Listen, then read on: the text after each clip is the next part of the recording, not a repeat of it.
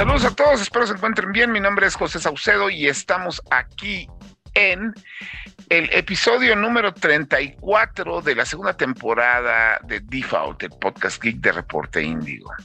¿De qué vamos a hablar? Pues ahora sí tenemos dramas, berrinches, rumores y el secreto que reveló DC Comics esta semana. ¿De qué hablamos? Quédense y lo sabrán. Los nerds llegaron ya. Videojuegos, películas, cómics y mucho más. Esto es Default, el podcast geek de Reporte Índigo. Entra. Saludos, muchas gracias por estarnos escuchando. Mi nombre es José Saucedo y esto es Default, el podcast geek de Reporte Índigo. Esta semana tenemos muchas cosas para ustedes, pero antes tenemos que hablar con el Resident Gamer, Iván Cardoso. Hola, ¿qué tal? Un gusto estar otra vez en, aquí en el podcast y no sé, como que está, está raro, ¿no? El, todo, toda la situación actual porque ya estamos, parece que estamos en otra era, ¿no? O algo así, no lo sé, pero mientras sea una u otra cosa, muy, muy feliz de estar con ustedes para platicar de todo el chismecito. Y hablando de chismes, ¿dónde andabas, Neri? En muchos lados, pero yo nada más me pregunto si la muerte de la reina va a afectar la salida de este podcast. Esperemos que no. No, no creo. Cristian, ¿tú qué opinas? Yo creo que no, no, pero sí es un evento importante que impactó a todo el mundo. Pues mira, eh, eh, yo, sí, yo de todas las noticias que escuché, he leído y de los memes y de todo, lo único que dije, esto ya fue el colmo de muchas cosas, es que los fans ahora están rumorando que el rumorado Nintendo Direct ya no se va a hacer la semana que entra. Oh, vaya.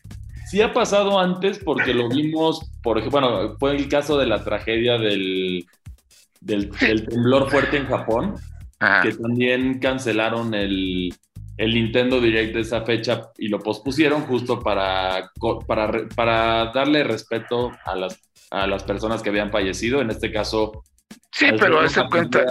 Importante, sí podría ser. Sí podría ser. Sí, pero es que ahí es un Nintendo Direct ya anunciado, confirmado y que todo el mundo sabía que iba a ocurrir. Aquí es un Nintendo Direct que es chisme.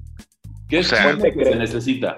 sí se necesita, pero si no hay ninguna información concreta, es la realidad. Sí, no, pero al final del día nadie, nadie confirmó nada, nadie dijo nada, nada, o sea, y acuérdate que el problema que tienen los fanáticos de Nintendo es que en sus rumorados Nintendo Directs ya tienen toda la presentación de todos los juegos que van a, salir a confirmar y a decir, y, y, pobre Nintendo si no les dice que no, etcétera, etcétera como pues, pasa con los fanáticos de Silent Hill, que pues a cualquier movimiento de Kojima, de una desarrolladora independiente, de una desarrolladora de juegos de terror, de Konami, de quien sea, dicen, es un nuevo Silent Hill. Y así hemos estado cuánto tiempo, Neri, como como una yo Creo que los últimos 10 años fácil, sí, sí, sí. Pero bueno, de Kojima sí hasta casi, casi de que, qué playera usó, ya confirmadísimo, Pepe.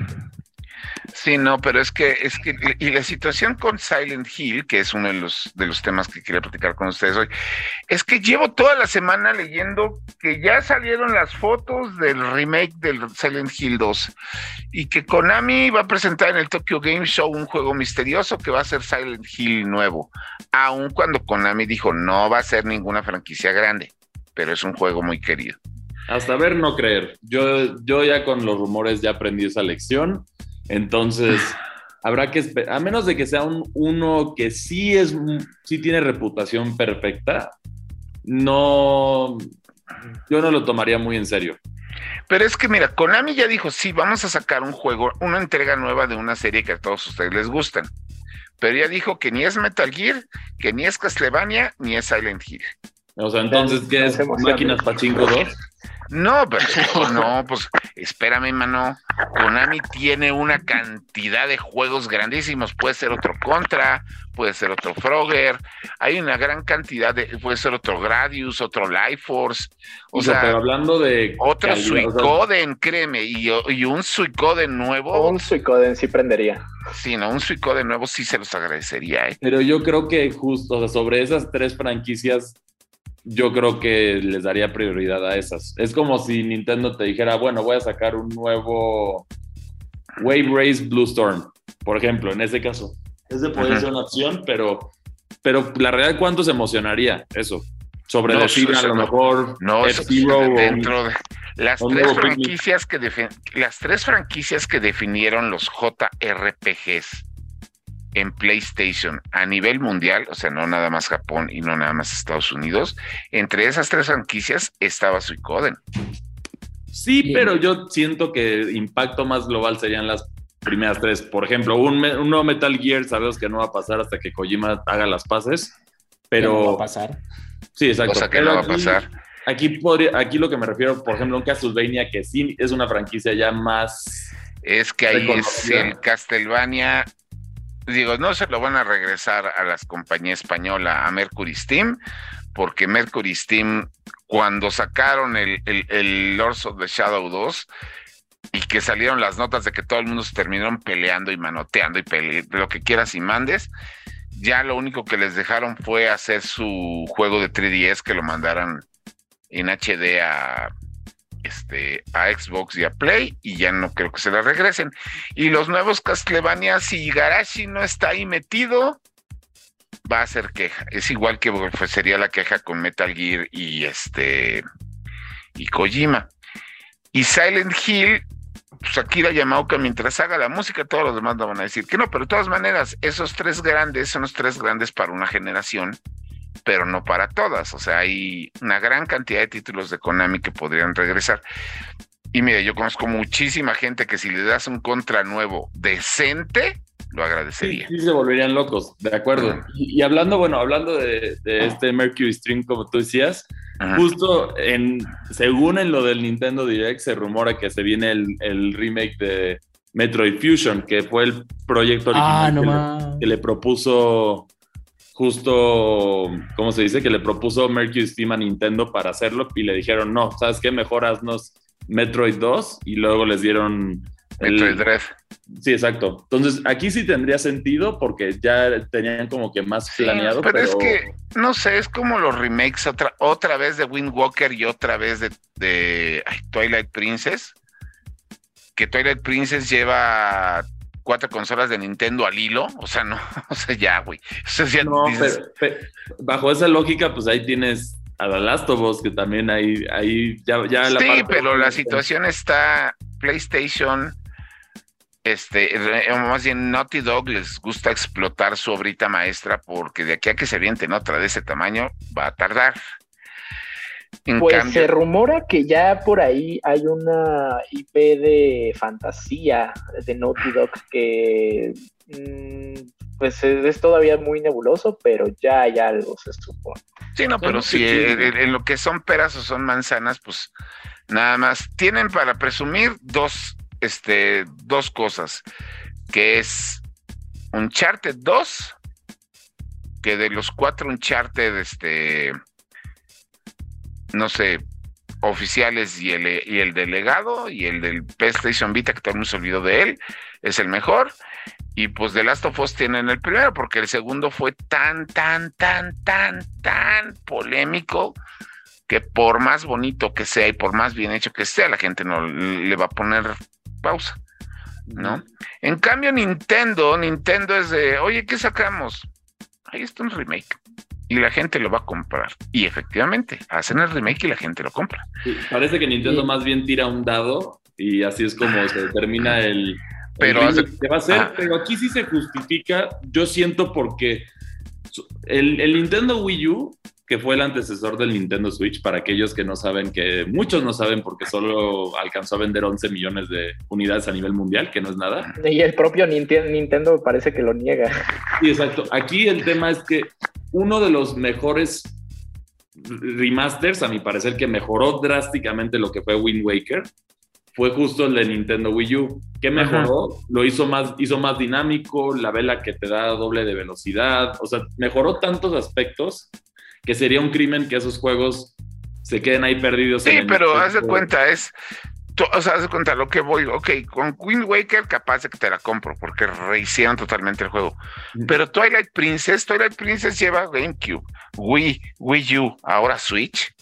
Ahí sí estoy de acuerdo, pero también como detalle, bueno, o sea, fuera de ser fanático de la de The Legend of Zelda, un detalle que estaría padre que yo creo que muchos agradecerían, si, si salieran los dos, tienes todos los juegos de The Legend of Zelda en tercera dimensión disponibles en una consola híbrida para jugar donde quieras, que eso sí es un beneficio bastante grande. Tienes con, si tienes el Switch Online, tienes Ocarina of Time, tienes Mayoras Mask y con esto ya tendrías todos los juegos de Legend of Zelda, incluyendo el Skyward Sword que también salió el, remake justo. Entonces aquí ya tienes todo, o sea, al final tienes todo y, y, el Nintendo Switch se vuelve la consola perfecta para los fanáticos de The Legend of Zelda, que es, es, un, es suma bastante y además te da entretenimiento en lo que tú esperas, las nuevas noticias de, de The Legend of Zelda Skyward, no, perdón, Breath of the Wild 2, que al parecer ya va a tener nombre en este rumorado Nintendo Direct, pero este, este Nintendo Direct, los chismes que yo he visto, siento que parece que van a anunciar todo. Ya que ya se viene el nuevo Metroid Prime 4, que ya tenemos título de Legend of Zelda de este nuevo juego, que un nuevo F-Zero, o sea, están haciendo todo, todo, todo. Entonces yo, yo cuando veo que ponen todo, dejo de creerlo. Generalmente es un anuncio fuerte y el resto son unos que ya más o menos esperamos. No, que Metroid Prime 4 para empezar, eh, creo que lo están rehaciendo desde cero, ¿no? Que se va a llamar... Lo, llevan rehaciendo desde hace no sé cuántos meses. No, ya llevan dos años. Ya llevan dos años y lo está. Bueno, lo estaba haciendo. Bandai. Según yo, Bandai, sí, Bandai lo estaba haciendo, pero ahorita ya lo está haciendo de No Retro Studios, que para aquellos que no saben, fueron los que hicieron la franquicia Metroid Prime y también hicieron. Ah, que de hecho. Donkey Kong Country que de hecho el canal You Know Gaming de Estados Unidos, un canal de YouTube, se los recomiendo muchísimo. Es buenísimo. Ajá. Destapó que Retro Studios estuvo tres años y medio desarrollando un juego de The Legend of Zelda que ocurría justo después de Ocarina of Time en, el, en, la historia del juego y era protagonizado por Chic pero que todo, el, sí, que todo el mundo dijo, no, pues es que fue un rumor de un este juego que estaba planeado, pero nadie hizo nada. ¿Cuál nada? Ya sacaron todo el arte, había un demo, muchos desarrolladores no quisieron tener entrevista con ellos. El que tuvo entrevista con ellos lo hizo este bajo anonimato, un ex productor dijo, no, sí, estuvimos no sé cuántos años haciendo con él, pero llevamos el demo a, Nintendo ya con la mitad del gameplay preparado y nos escupieron en la cara casi casi. Está muy bueno el chisme. Es complicado para convencer. Lo hemos visto, por ejemplo, ahí también tenemos el caso de de hay cosa el, el, desarrollador que está haciendo que hizo Luigi's Mansion y Mario Strikers Battle League este bueno ellos Next Level Games de hecho planearon un Metroid. Cuando toda la sequía de Metroid también hicieron un concepto y también salió todo el arte conceptual y todo. Igual Nintendo los mandó a volar son muy piquis a la hora de elegir el estudio que vas, o el, estudio ya sea de in-house o, el tercero que va a desarrollar su juego. Entonces ahí es donde... Y se, los se dejan que lo desarrolle. Pero pues eso, es, es, es, que hay que cuidar mucho la franquicia porque si no, luego las franquicias se sienten sobreexplotadas y se cansan. Lo que nos lleva al siguiente tema. Lo que nos lleva al siguiente tema. Que, que no, no, se cansan. Iván, cuéntanos el chisme. Híjole, ¿cuál de todos? ¿Cuál de todos? El, futuro del credo de los asesinos. Ah, pues este, híjole, es que más bien son varios chismes, ¿no? Ya, ya como que parece hilo de media todo ese, todo ese Así es, digo, el día de hoy, para quienes estén escuchando el podcast en el momento de su salida, pues ya mucho de esto se reveló porque hoy fue en la mañana este el Ubisoft, el Ubisoft Forward, donde Ubisoft nos hizo el favor de presentarnos todo lo que va a tener de lanzamientos estas semanas. Esto, por, lo menos de aquí a que termine el año, pero esto se graba antes, así que lo que escucharán a continuación son chismes. hasta ahora sí, solo son puramente chismes. Eh, mm, mm, ahorita como lo planteaste me sonó como esos memes de cuando tienes dos carpetas de carpeta por si todo se vuelve real y luego memes de que todo fue mentira, ¿no? Pero pues básicamente sí, al parecer, eh, fíjense que bueno, yo le di muchas vueltas a este asunto y es que pues sí está bastante interesante y complejo, ¿no? Porque pues la verdad es que actualmente Ubisoft en general, el estudio, pues no está atravesando su mejor momento, ¿no? Este mm, ha tenido lanzamientos muy moderados. Eh, sus juegos actuales, ¿no? Eh, como que igual ya se les está acabando la pila de R6. Este, y pues bueno, también las sagas icónicas eh, están teniendo ahí también, empiezan una caída, ¿no? Y justamente una de esas sagas, si no es que la saga icónica de, Ubisoft, es Assassin's Creed. Que de hecho, pues el último, como que sí, pues sí gustó el Valhalla, pero ya tiene tiempo de haber salido, ¿no? Y no ha salido otro juego. Y entonces, pues justamente esos son los chismes que se comentan actualmente, ¿no? Como de que ahora sí ya vienen eh, próximos títulos de El Credo del Asesino. Y, vaya, hay, hay, de todo, ¿no? Eh, desde el principal chisme, que ese ya está medianamente confirmado desde ahorita, que es la existencia del próximo juego que se va a llamar Assassin's Creed Mirage. no, pues ese ya hasta lo confirmó Ubisoft. Ajá, sí, está confirmado. Que básicamente es un regreso, ¿no? A, los, a los raíces de, de la franquicia. Ajá. Y, bueno, pues este, es que, es que es eso, ¿no? O sea, como que sí se está confirmado que va a existir, pero todo lo demás, los detalles, al menos al momento de grabar este podcast, no se han confirmado, ¿no? Que dicen que, pues, por ejemplo, va a tener mucho énfasis en el parkour y en el sigilo, en los asesinatos. Eh, aparentemente se va a llevar a cabo en, en Bagdad, en la capital de Irak, para aquellos que no saben. Exactamente. Y de hecho va a ser como que en el mismo tiempo justamente del Assassin's Creed Valhalla, porque de hecho creo que técnicamente sí es un spin-off, porque el protagonista va a ser uno de los asesinos que sale en el Valhalla, ¿no? Porque hay que recordar eh, Eivor, un poquito como como Edward Kenway, ¿no? Del Assassin's Creed 4, que pues de asesino nada más tenía la hoja oculta porque no era formalmente un miembro de la hermandad.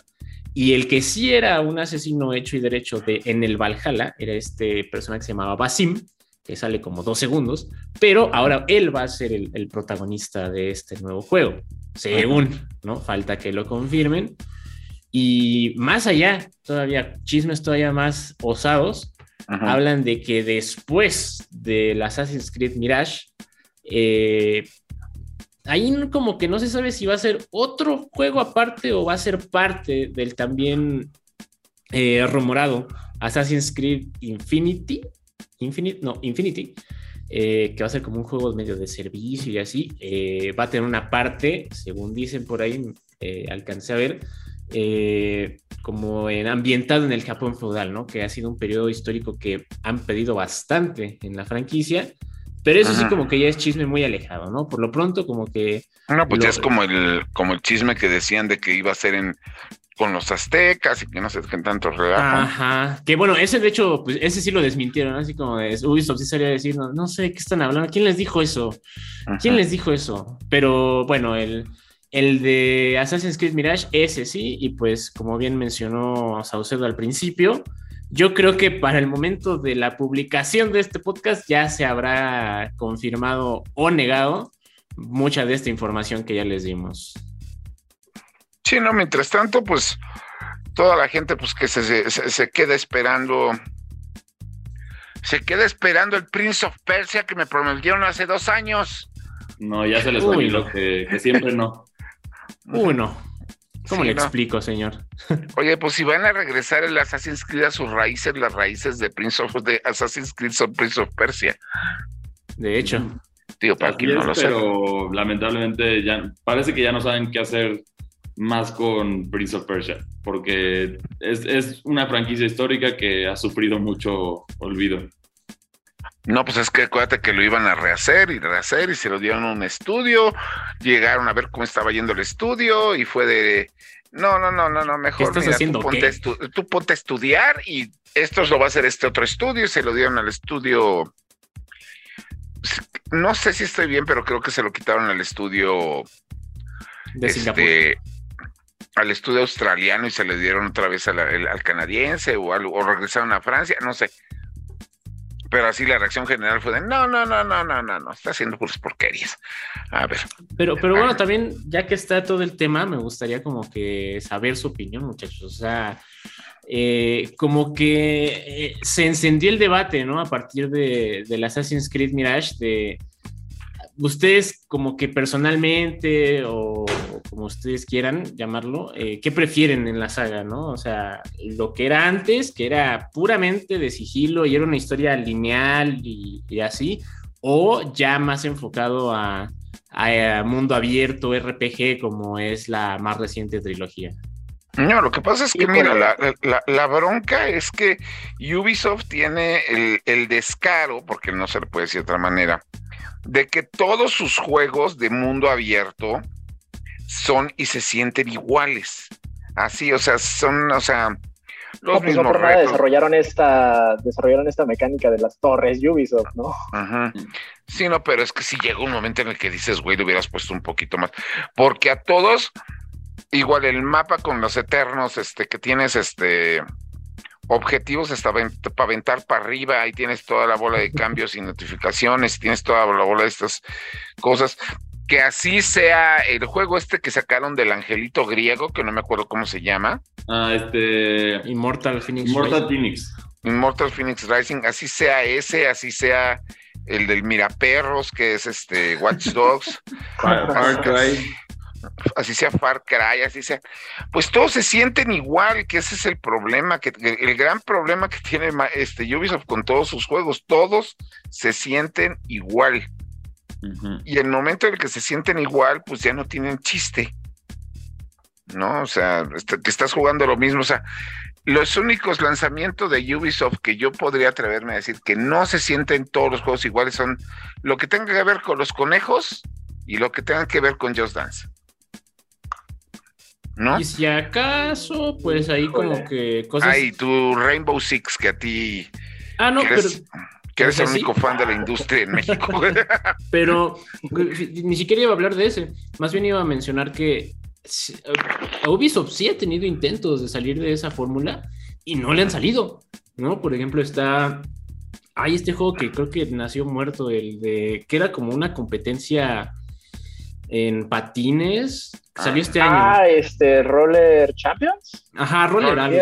Es que el problema con Roller Champions es el mismo problema que tienen todos los juegos de servicio ahorita. Esperan a que lancen y peguen al momento. O sea, esperan muchos desarrolladores, por lo que yo veo a veces, es que hacen su medio juego medio medio, por no poner otras palabras, y esperan que pegue y le empiece a dar competencia a Fortnite y le empiece a dar competencia a PVG y le empiece a dar competencia a Fall Guys y al del marcianito este que se come otros marcianitos en, la nave espacial, que no me acuerdo cómo se llama, pero... La, ¿eh? Among Us. Among Us. Y quieren que peguen de inmediato. Lo mismo le pasó a Electronic Arts con el juego de quemados este que también sacó el año pasado. Sí, caray. Sí, es uno de quemados, pero es quemados espectacular. Está recorriendo toda la ciudad y se disparan de lejos. Ay, yo, yo lo jugué, yo le hice la reseña a este juego, pero sí, ya con no acordarme del nombre, pues, ah. ahí, ha sido olvidado hasta el juego. Eh, y el tema ese, pero, pero ese todavía lo están empujando, creo que lo hicieron free to play. Eh, y la neta no está tan mal, es Knockout City. O sea, el juego está. tiene potencial, pero no lo han, no lo han sabido explotar. Pues es que también si nos vamos a esas... Para crear ese contenido. Si nos vamos a esas, también tenía bastante, bueno, considero que tenía mucho potencial el difunto, ese sí ya se murió, el Hyperscape, que también era de Ubisoft.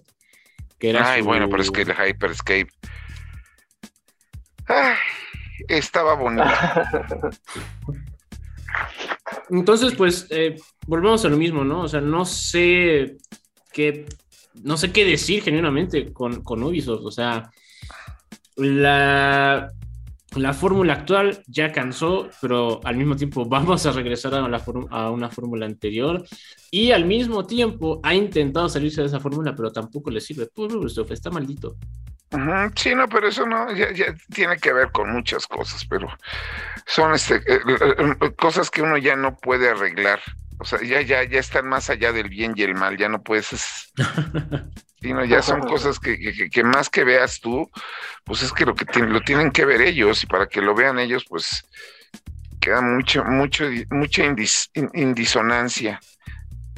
Pero pues ahí está lo que veremos. Lo cual me llevaría a dos cosas rapidísimo. Chris, la, tu nota de la semana, ¿qué hizo Pokémon? Bueno, Pokémon ahora finalmente nos sorprendió con otro trailer nuevo. Parece que comenzaron muy lentos, pero ahora sí están sacando trailers cada segundo de, oye, acuérdense que sale en noviembre, 18 el juego. Están empujándolo con todo. Nos han enseñado ya más detalles de este juego que va a ser un mundo abierto que a, mí sí me llama la atención, ya que combina las mecánicas que vimos con justo con Pokémon Legends Arceus, que ya lo habíamos hablado aquí, con lo tradicional de Pokémon, entonces están adaptando a, a, una experiencia que a mí parecer como fanático de la saga va a emocionar a muchos, pero ahorita básicamente hay ciertas... Hay dos leakers que son que definitivamente sí tienen información, que han dicho muchas cosas que todavía no han presentado en los trailers, entonces seguimos pendientes de esa información hasta el momento, pero sí tienen, todo lo que han dicho se ha hecho verdad, entonces sí, sí definitivamente trabajan para Game Freak y nada más los ponen a, a meterse a 4chan o a Twitter y andar ahí compartiendo información. Compartiendo chismes, sí. Exactamente. Y bueno, antes, antes también para mencionar ahí un saludo a nuestro estimado Maco que nos escribió en nuestras redes.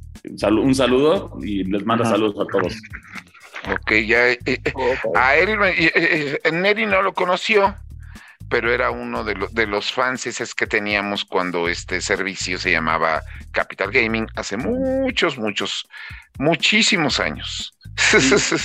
Así es. Y bueno, fan de Hueso Colorado, así que un saludo, Mac. Y, y bueno, regresando a lo de Pokémon, sí hay noticias nuevas, ya este juego llama la atención, incluso también lo enseñaron este glorioso Nintendo Switch OLED, que eso yo creo que es lo que más le interesó a la gente. Ah, sí, pero es que este, este, está bonito, no es como los, no es como el de, el, de Poké, el de, ay, ese me fue el nombre. El, el de Let's Go Pikachu Eevee o el de el de diamante y perla reluciente. Bueno, diamante reluciente. No, es que ya me mencionaste dos que también están bien feos. Te iba a decir el de Animal Crossing. Animal Crossing sí está. Y el de Splatoon, que así como que este, ah, este, este, sí me gustó para que veas. Es que el Splatoon siento que por, por, el, por la temática de Splatoon, como son las manchas, no quedó tan bonito. Me gustó la combinación de colores de ese modelo Switch OLED, pero este sí les quedó perfecto todos los detalles. Tienes en, en, la base del Nintendo Switch OLED, tienes a Coraidon y Moraidon, que son los, los, los legendarios de la portada de cada Los que parecen moto. Sí, los, los, que son motos, de hecho son unas motos. En el juego, de hecho, en el trailer puedes ver que sí, los montas como motos, entonces sí son motos, definitivamente. Sí, pero corren o caminan, no usan las ruedas, eso yo no lo entendí. Hay uno que corre, que es el, es como el, la temática principal de estos juegos es el, el tiempo. Entonces, Escarlata es más hacia el pasado y Violeta es hacia el futuro. Así es como lo dividieron. Y el, que, el, el de Escarlata sí, sí corre, pero el de Violeta parece como una una, una, una, moto sin llantas que flota. O sea, así, así es como se maneja, está muy interesante eso, pero el Switch, si no tienen un Switch y, y estaban planeando cambiarse, este modelo puede valer, valer mucho la pena. Los Joy-Cons están increíbles también, son de color justo rojo y, y violeta, representando los, los, los, colores de los dos juegos y también tienen el logotipo de las escuelas. Es, sí es el, el Switch OLED más bonito que he visto hasta ahorita. Que Está bonito y hace juego con la alfombra, o sea que cómprenlo. Sí, pero ahí te insulta porque no, no incluye el juego. Ah, no incluye el juego, ¿por qué? Porque el, este modelo de Nintendo Switch sale el 4 de, de, noviembre, mientras que Pokémon Scarlet y Violet sale el 18. No sé por qué lo hicieron Creo que no es la primera vez que Nintendo lo hace así, ¿no? Me sorprende el descaro de Nintendo, ¿eh? Igual con Splatoon lo hicieron. a mí no me sorprende ya nada de Nintendo, pero, la verdad. Pero aquí lo raro es que, o sea, no, no, tampoco son ediciones más caras. De lanzamiento cuestan lo mismo que un Switch OLED normal. Entonces, también no te están viendo la cara, simplemente es como doloroso para los que ya tenían un Switch OLED y ya sacan estos modelos más bonitos.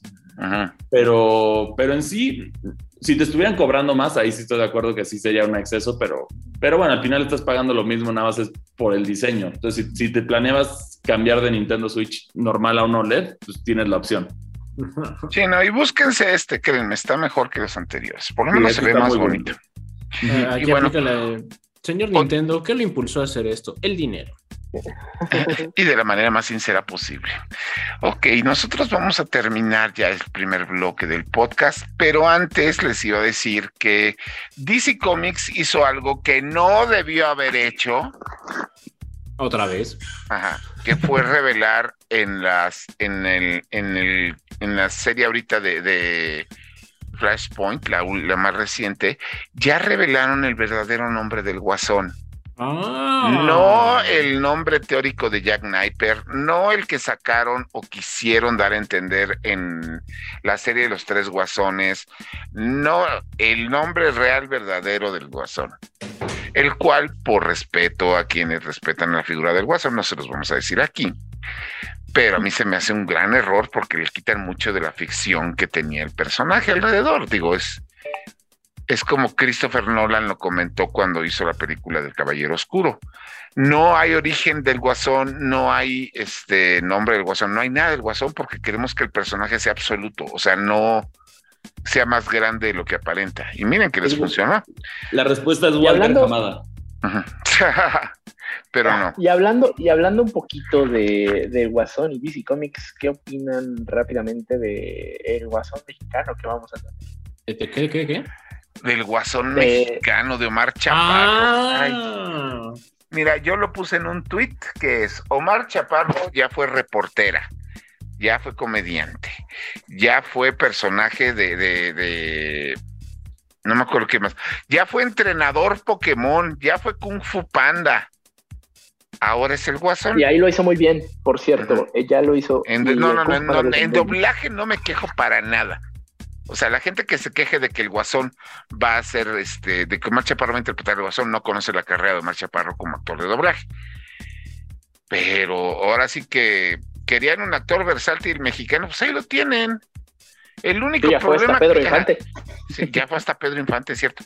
El único problema que yo tengo con Batman Azteca es el concepto entero de la película de Batman Azteca. o sea, ya es, yo siento que puede ser o muy bueno o muy malo. No hay un punto medio. Pero, pero no, no, ha tenido su origen por, por esta supuesta ruina que encontraron. No sé si era maya o azteca de un de que, de que alguien se parecía a Batman. Mira, todo lo que. E, e, eso es fabricación de una cadencia de PR, estoy seguro. Ajá, creo que no es. No es fidedigno. No, no, no creo que sea fidedigno. Eso es, fabricación de una agencia de PR para cuando Batman cumplió, creo que 75 años o algo así. No me acuerdo bien, que es cuando sacaron los bustos de Batman hechos por diferentes artistas y abrieron un museo ahí en el centro y todo lo que quieras. La película de Batman Azteca, que es un cuate que decía hacerse el dios murciélago peleador porque ve a sus padres morir a manos de los aztecas y el Joker está basado en Huitzilopochtli y creo que es dos caras, el que sale como... Como Hernán Cortés. Eh, eh, es que, ajá, o sea... Eh, o sea, leí la adaptación y esto lo pego justo a lo que estábamos hablando la semana pasada de, Tom, de Shadow of the Tomb Raider, donde te mezclan chile con pozole o sea, de, culturas indígenas. Aquí están haciendo lo mismo. Yo estoy seguro que aquí van a hacer lo mismo. Y ahí eso, Neri, tú me decías que el estudio que está haciendo esta película es mexicano, ¿no? Toda la producción es mexicana. Sí, es, es ahí lo que me preocupa un poquito. Anima Studio, bueno, tiene, tiene cosas interesantes, pero creo que su producción más conocida es el Chavo Animado y bueno. No, son los no los Anima Studio hizo Huevo Cartoon. No me acuerdo. ¿No Huevo Cartoon lo hizo Huevo Cartoon? Ajá, sí, según yo sí. Ah, Huevo Cartoon. Ah, entonces, no, no, no sé, entonces no me hagan caso. Pero no, es el chavo animado y las leyendas de La Llorona, Te voy a decir una cosa, las leyenda, la leyenda de la Nahuala sin presupuesto, sin promoción y sin nada, es de las películas que en su momento eran más prometedoras en cuanto al cine. Y tuvo uno de los mejores soundtracks infantiles que se han lanzado en México a la fecha. La leyenda de la Nahuala. Y te lo digo porque yo, yo todas las leyendas que han salido en cine las he ido a ver justamente porque estoy esperando a que ocurra una igual que eso. Y la única que me pareció más o menos bien fue la leyenda de la Llorona, porque me tocó verla en sala con cine llena de niños y los niños estaban aterrados con la película que se supone que es infantil. Pero todas las demás. También le doy un poco de crédito por Nicté. Nicté también Anima Studio, creo que lo hizo decente, pero... Y además Anima Studios son los responsables de haber creado dos de los mejores personajes animados en la historia de México. ¿Animado? Que son, no, animados, que son, que son este, difunto y moribunda, que son las calaveritas de azúcar, que de pronto, y eso es algo que se me hacía muy bueno en todas las películas de las leyendas, que sea lo que esté pasando en la película, todo se detiene y pasan las dos calaveritas haciendo alguna estupidez. como, en película de Warner, como en Looney Tunes. Así de, de, que están destruyéndose la casa, pero de pronto pues pasan las dos calaveritas. Y se detiene todo, así como el pájaro todo de, los Looney Tunes, así. Y eso se me hizo genial. Yo ahí tengo un, un tweet en mis borradores que no me atreví a soltar que decía que mínimo va a haber un chiste de doble sentido, una referencia al chavo y un chiste de pedos. Ay, no, por favor, no. no el problema es ese. No, pero ahí los mejores personajes, estoy en desacuerdo. Los mejores personajes que han hecho son Placa, Placa y Cuache. Los de la película de huevos. Esos son, me dan demasiado. No, no, no, pero la película de huevos es del Bobo Cartoon. Uy, estamos hablando de, de, estamos hablando de, de Anime Studios. Ah, no, entonces sí, entonces sí. No, y, eh, pues yo creo que sí lo han amado. Y, la principal razón que yo creo por la que agarró Warner a Anime Studios para trabajar en, el Batman Azteca es porque el Batman Ninja lo hicieron para este, estudios, estudios japoneses. Y no les quedó mal, ¿eh? No, no, no. El Batman Ninja, la historia es un desgarriate espantoso. Sobre todo al final cuando se ponen a pelear todos los mechas contra todos los kaijus pero, pero el trabajo de animación de esa película es maravilloso. Y luego al final, cuando empiezan a cambiarte los ritmos de tipos de animación según que, se te está contando, si usted, no sé si HBO Max ya la borró, pero si no la ha borrado, busquen Batman Ninja. Creo que nunca llegó aquí a, aquí a México. No, aquí a México sí, sí, física sí, y en streaming también. Yo la busqué en ah, streaming tantas veces y nunca la encontré.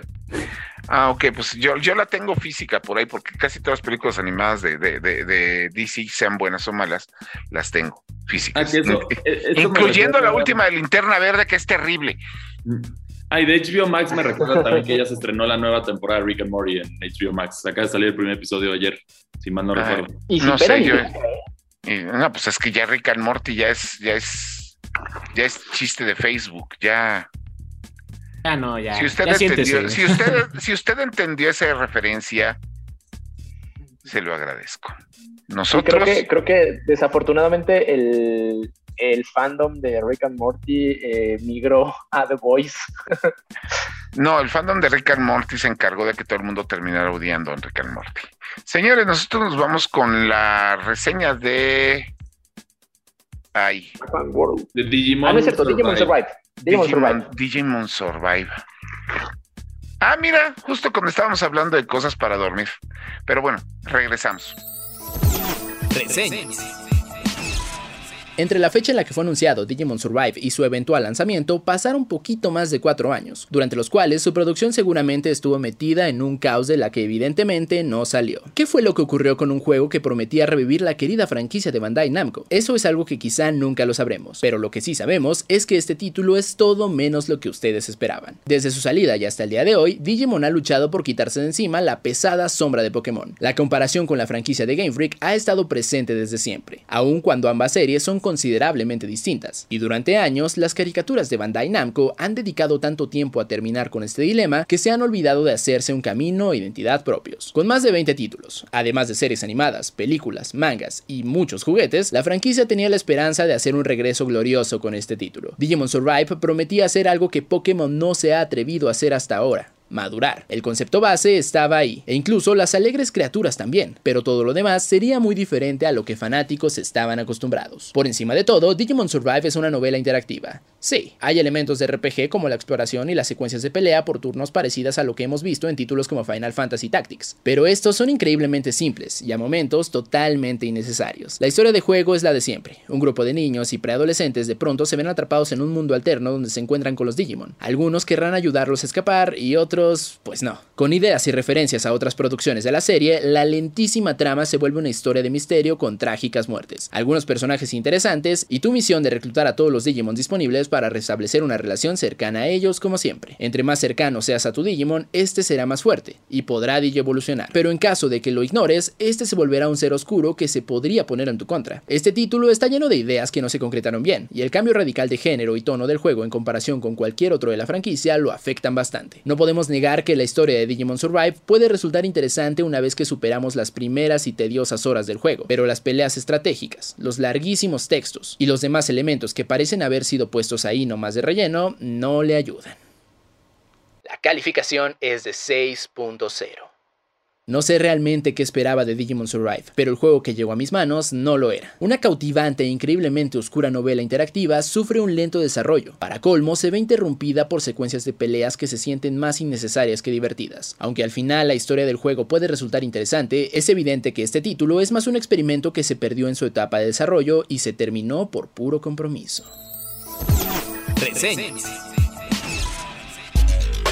Y estamos de regreso en Default, el podcast geek de Reporte Índigo, y pues resulta, bueno, este es un drama que comenzó cuando a Xbox se le ocurrió una bonita mañana de, creo que fue del año pasado, no me acuerdo, fue principios de este año, en el que le dijo a Xbox, ¿cuánto? Y Activision puso el precio.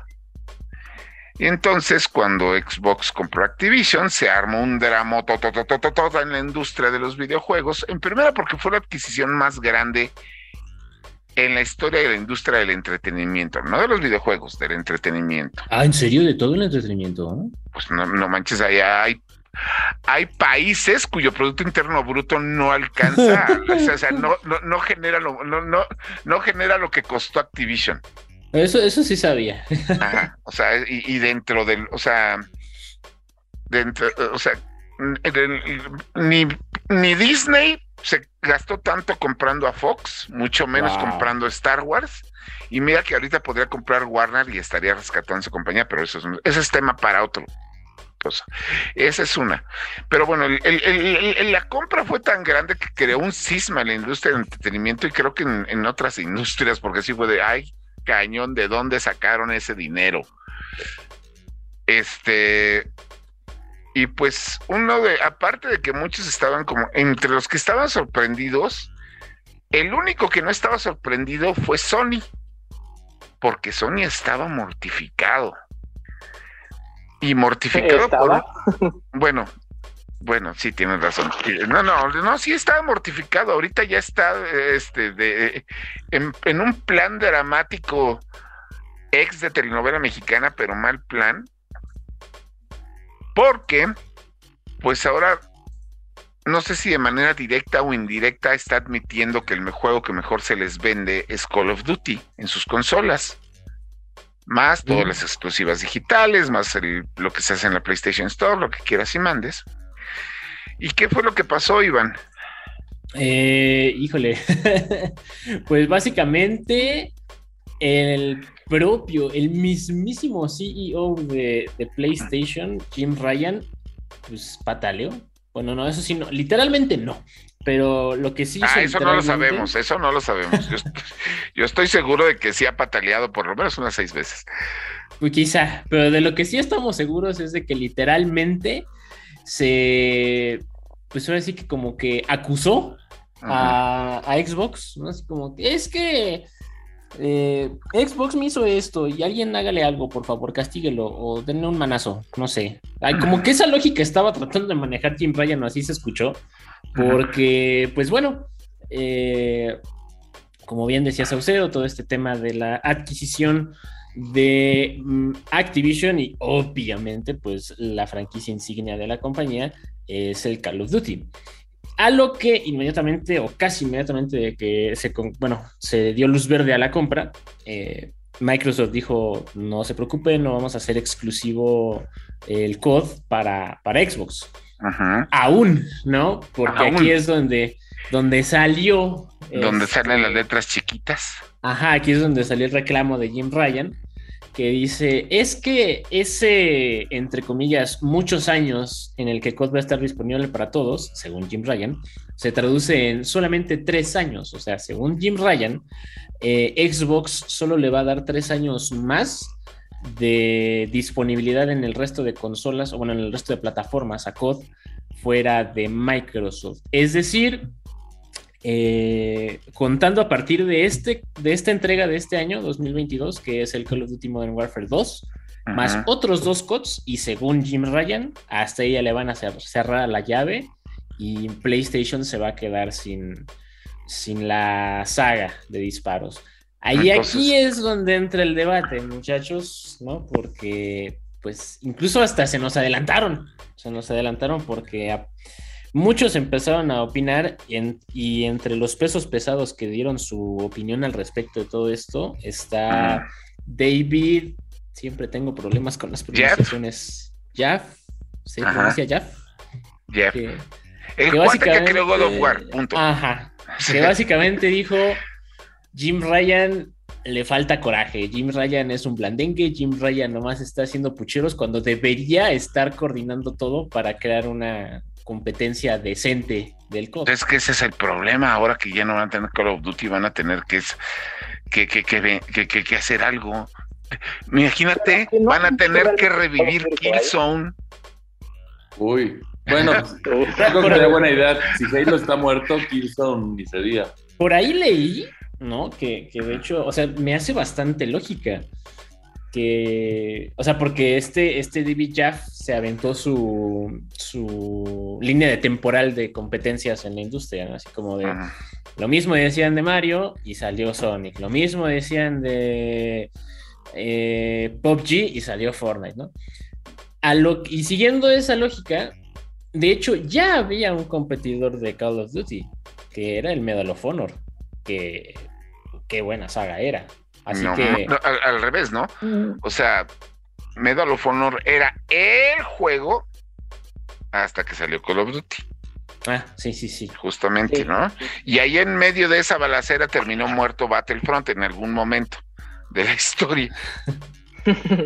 Entonces, o sea, el caso es que como que el consenso está en que Sony, bueno, más bien específicamente Jim Ryan le está haciendo demasiado de tos y pues sí, Call of Duty sí pesa en la industria y en el género, pero no lo es todo, ¿no? No es invencible, no es... O sea, la, la situación con el Call of Duty, y eso te lo digo con conocimiento de causa, es que el juego es, es un FIFA.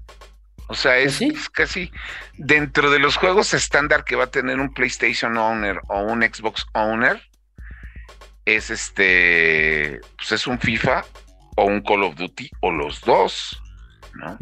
y, este Ryan, pues que está chillando, es que nos lo van a quitar y después, ¿qué voy a venderle a mi gente? Güey, no mames. Nintendo aprendió a vivir sin FIFA y sin Call of Duty, y mira. Porque ninguna de las dos franquicias ya sale en una consola de Nintendo. No sé, salen pero horribles. No, no, no, o sea, o, lo das de cuenta, ¿qué pasó? ¿Cuál fue el FIFA que salió y que era exactamente el mismo del año anterior, nada más le cambiaron el número y los nombres de los jugadores, pero todo lo demás era lo mismo. A tal grado... es 19, 20 y 21. Así ha sido. Así que, que incluso este una de las una de las de los medios de reseñas en norteamericanos más pesados. Ah, como es el como es el mismo juego, voy a sacar la misma reseña del año pasado y ahí la pegaron.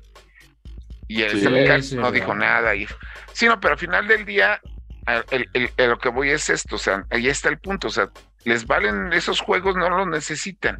Y PlayStation, digo, sí tiene que empezar a, explorar otras experiencias aparte de, lo que tiene ahorita, pero pues, bueno, te quitan el, el, Call of Duty en tres años. Eso es tiempo más que suficiente para agarrar y sacar un Killzone decente. No olvidemos que también. Eh, pero hoy, bueno, ahorita Guerrilla Games está ocupado con Horizon, que por favor no lo, no lo descuide el Horizon. Entonces puede sacar un Socom decente. No, y, de hecho, ahorita. por eso sacaré decente. Ah, en, vivo en este momento, eh, el Call of Duty Modern Warfare es el, es el octavo juego más jugado ahorita de de PlayStation. O sea, tampoco es el más jugado. ¿Qué, juegos le, ganan? Le gana FIFA, le gana Fortnite, le gana Minecraft. Sí, pero haz de cuenta, a lo que voy con, a lo que seguramente les preocupa a, PlayStation, haz de cuenta, ahorita es el, octavo mejor jugado, pero lo tienes, con, te lo tienes como una constante en el top ten. Sí, y, esa constante en el top ten. te van a escapar muchos. Sí. Y, en el, y esa constante en el top 10 obliga a que todos esos usuarios compren un servicio de PlayStation Plus, el que sea para jugar en línea. Y, y una de las tradiciones que tenía PlayStation con Activision, por lo menos de unos que será 10 años para acá, era que todo era que todo el contenido de LC salía antes en Play y tenía un cierto tiempo de exclusividad. Entonces, y, y salían en paquetes y todo, o sea, es una decisión de negocio, pero por supuesto que es una decisión de negocio. Están manejando la de la fregada, pero por supuesto que la están manejando de la fregada. PlayStation podría hacer muchísimas otras cosas mejores, por supuesto que sí. Tienen franquicias que dejaron morir como MAG, que ahorita MAG podría funcionar mejor. Quienes no lo sepan, MAG es un juego que sacaron para PlayStation 3, donde peleaban que eran 64 de un bando contra 64 del otro al mismo tiempo. Digo, si lo pudieron hacer en el PlayStation 3, ahorita en el PlayStation 5 no es bronca. Tienen MAG, tienen SOCOM, tienen Killzone, tienen este. Tenían otro también de US Navy, que no me acuerdo cómo se llama. O sea, tenían varios shooters. Pueden hacer otra cosa. ¿Por qué no se quieren levantar? Pueden revivir el Splinter Cell y hacer un multiplayer, por el amor de Dios. Sí, o multiplayer de Justo lo que decías de Bungie. Bungie podrían hacer algo ahí. Que, que además viendo también el panorama más amplio, o sea, fuera de los del género de disparos, Ajá. Eh, eh, así a vista general, pues a Xbox le está yendo mal en lanzamientos y a PlayStation le está yendo muy bien. Entonces no entiendo por qué este lloriqueo cuando tienes, eh, o sea, The Last of Us con sus chorrocientas remasterizaciones tienes eh, el Marvel Spider-Man, ¿no? Que acaba de ser, bueno, más bien toda la oleada de juegos que están porteando a PC, que también, de hecho, ya hablaron, o sea, según dice, ¿no? Que, Marvel está maravillado con cómo va el desarrollo de, la secuela justamente de Marvel Spider-Man. En un último punto, el juego más esperado de este año. God of War. Es, Ragnarok. O sea, no hay.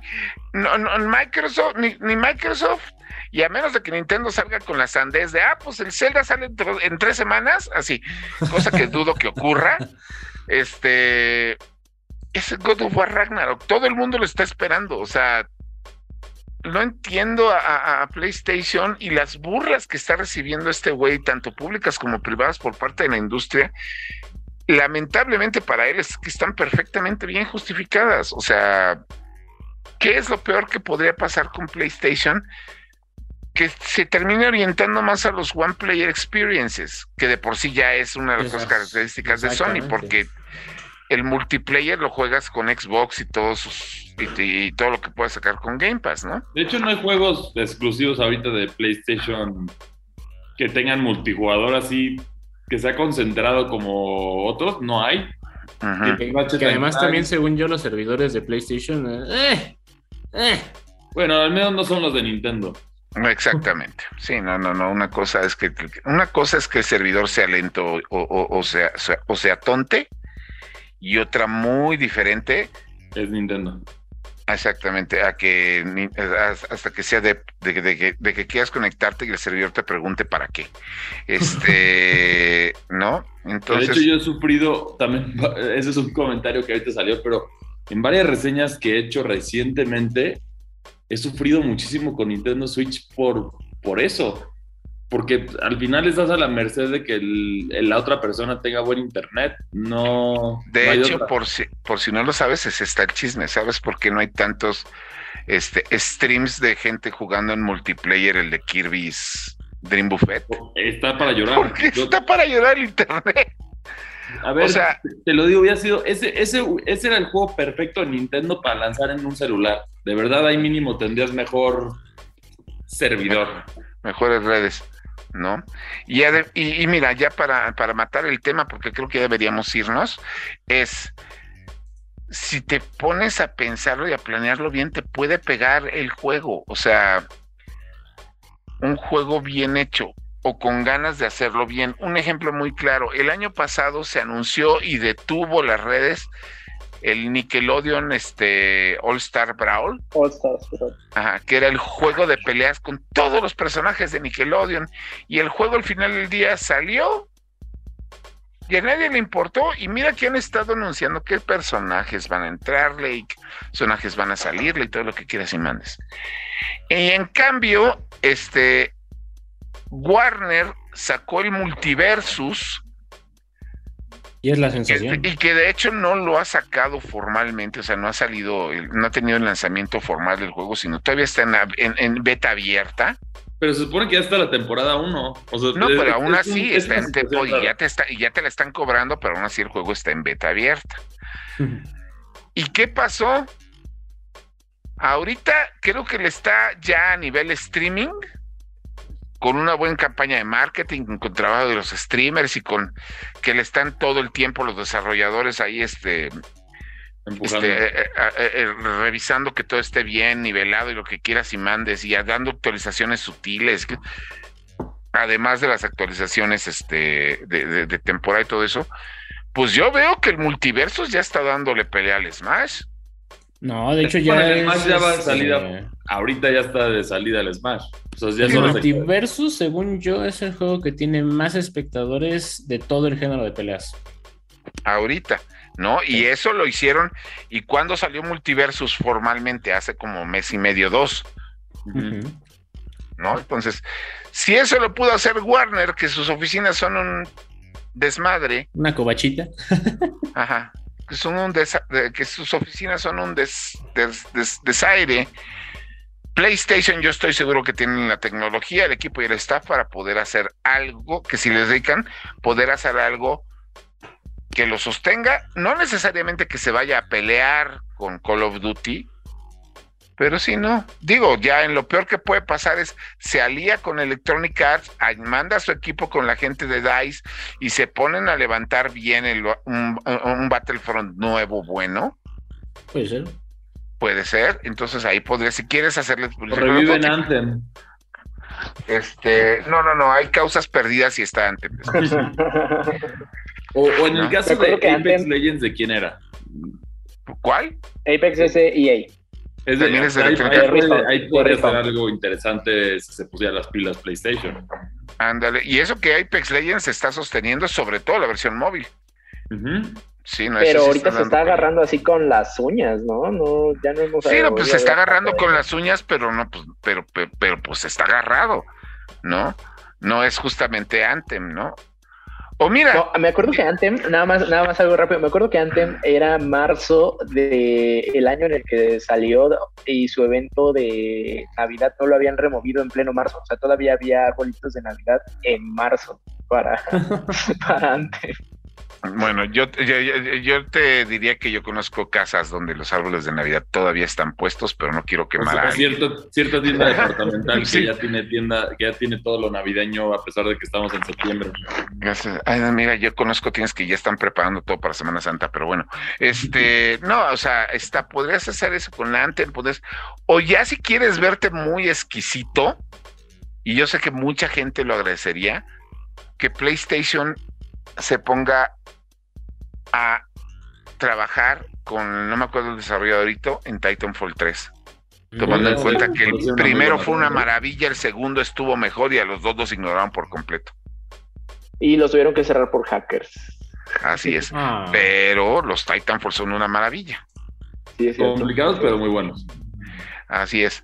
Pero, este, pero bueno, nosotros nos vamos. Gracias por escucharnos. Nos tenemos la reseña de un juego que está hecho para los niños que fuimos niños en los noventas o les gustan los plataformeros clásicos. Pac-Man World Repack. Repack. Pac-Man World.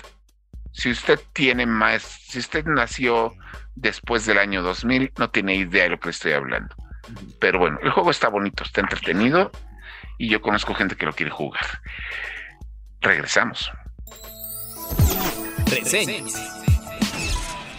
Los últimos años de la década de los 90 vieron a las mascotas de muchas compañías lidiar con la llegada de los mundos en 3D. Durante esta época vimos llegar e irse una increíble cantidad de juegos de plataforma entre los que se encontró Pac-Man World, el primer juego de una exitosa trilogía que se lanzó originalmente en 1999 para el primer PlayStation. Una década más tarde y de manera sorpresiva, el título regresa en un remake que parece haberse quedado atrapado en el pasado. Pac-Man World Repack es una versión corregida y aumentada del juego original, que hasta ahora ha sido la aventura mejor recibida vida de Pac-Man en 3D. El juego nos cuenta que un malévolo robot manda a secuestrar a Pac-Man, pero los fantasmas se llevan a su familia en su lugar. Ahora es misión de nuestro redondo héroe rescatarlos, aun cuando esto signifique comerse todo lo que se encuentra a su paso. Aventuras en el espacio, encuentros con piratas y una visita a un alocado parque de diversiones serán los mundos que podrá visitar Pac-Man desde un escenario base. Cada área cuenta con diversos niveles, y en cada nivel tu misión es llegar al final y destruir la estatua de tu rival, hasta que completas todos los niveles y llega la hora de enfrentarse a un jefe final. Obviamente cada nivel cuenta con ciertos caminos escondidos y muchas cosas por recolectar, como las letras P, A, C, M, A y N, además de frutas que te sirven como llaves para abrir ciertas celdas y claro, el acceso a un clásico laberinto donde tendrás que evadir fantasmas y comer pastillas. Como Pac-Man, tienes a tu disposición los movimientos básicos que tendría un personaje en este juego, caer de sentón para romper bloques y vencer enemigos, lanzar las pastillas que recoges en tu camino, dar un spin dash que sirve para atacar enemigos o lanzar por cierta rampa y la habilidad de sostenerse unos segundos en el aire, lo cual es útil en ciertas partes de los escenarios. Los enemigos están ahí, y la gran mayoría de las veces, si te hacen daño, fue porque te pusiste en su camino, pues la inteligencia artificial se quedó en los noventas. Sin duda, el mayor reto de este juego está en los saltos, no en sus enemigos. El tiempo que ha pasado entre el lanzamiento de este título y la nueva versión nos asegura que habrá muchísimos jugadores que lo tocarán por primera vez. Afortunadamente para quienes gusten del género, Pac-Man World Repack es prácticamente lo mismo que el original. Quizá lo único que cambió un poco fueron los jefes del nivel y algunas partes de los escenarios que en la versión original eran un dolor de cabeza. De esta fórmula, el juego puede sentirse algo viejo en su propuesta, dificultad y duración, pero eso no hace que el título deje de ser entretenido. Como ocurrió con la remasterización de los dos primeros títulos de Clonoa que lanzó Bandai Namco hace unos meses, lo interesante aquí es el juego. Los gráficos son decentes, la adaptación de los elementos básicos de la franquicia de Pac-Man a esta nueva aventura está bien hecha, y la banda sonora sostiene bien a cada escenario. Quizá el único problema es que el juego es tan colorido y brillante que luego cuesta medir la profundidad de los niveles.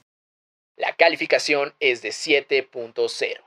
El remake de Pac-Man World no ofrece muchas sorpresas y apenas algunos cambios que podemos considerar interesantes en comparación con la versión original. Esto no hace que el título sea malo, aunque sí deja ver su edad en los diseños de niveles, duración y reto. Un buen título de plataformas para los que gusten del género, pero nada realmente trascendente para la franquicia, personaje o el género. Reseñas. Estamos de regreso, eso fue la reseña de Pac-Man World Repack. Otro remake de Bandai Namco en este año que está más o menos al nivel del de Clonoa, que son versiones de actualización gráfica ya muy bonita, un soundtrack muy bonito, pero esencialmente es lo mismo que ya jugaste, con la pequeña diferencia de que la gente que jugó Pac-Man World lo jugó en 1999, así que han pasado 13 años, por lo cual es segurísimo que la mayoría de ustedes ni siquiera lo tocaron. Y era exclusivo de PlayStation. Y era exclusivo de PlayStation y, originó, la, y originó la franquicia Pac-Man World, que fueron tres juegos de PlayStation, también más o menos al mismo nivel. Y yo no sé si estoy ya muy viejo, pero ya los últimos niveles sí ya están difíciles, pero bueno. Aquí aplica este, la, frase de Neri, que siempre dice de, ¿cómo era Neri? Los fans de ese juego ya tienen que irse a hacer un chequeo. Sí, ya chequense la próstata, chavos. Chale. me ofendería, pero no te voy a dar el gusto.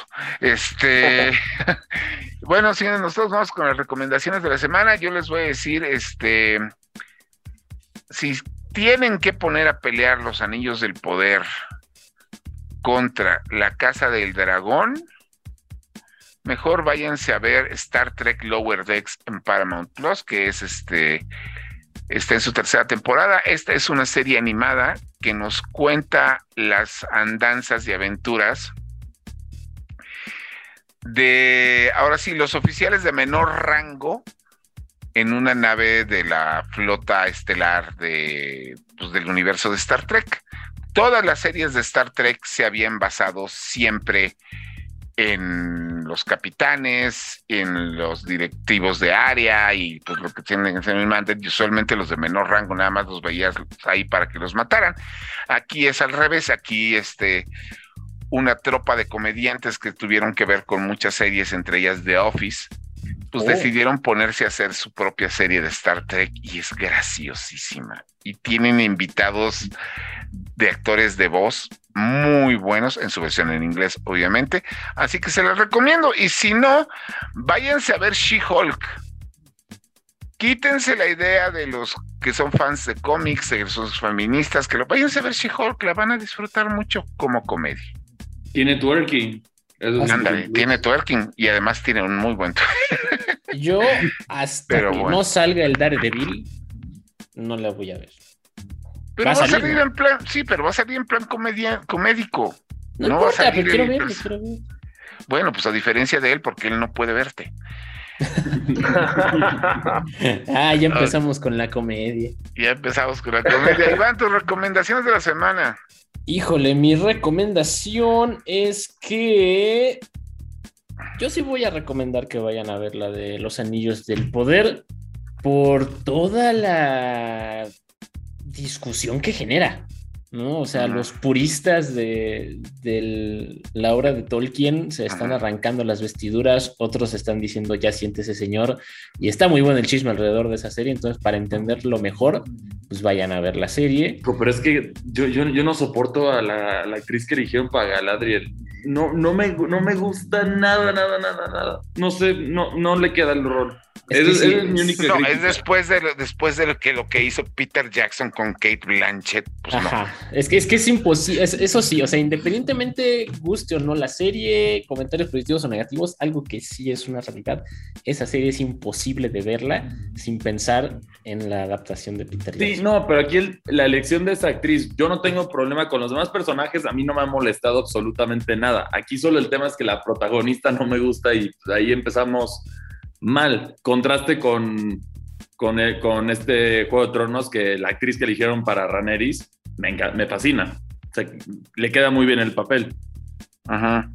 Pues es que, es que, bueno, es que, no sé, hay muchas decisiones cuestionables, se podría decir, de lo que mm. hizo este eh, la gente de Amazon Prime con la ahora sí que con, la, con, esta serie, pero pues vamos a ver cómo le va y vamos a ver si realmente llega a buen término la primera temporada como para que, actualice una segunda. Yo la única segunda temporada que me interesa ahorita es la de The Sandman y se los vuelvo a decir por tercer podcast consecutivo, véanla.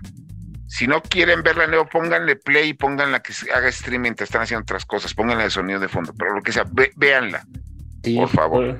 para que se le haga su segunda temporada, debería, pues yo digo, prenda su velita porque está difícil. Sí, tristemente. Neri, ¿cómo vamos contigo?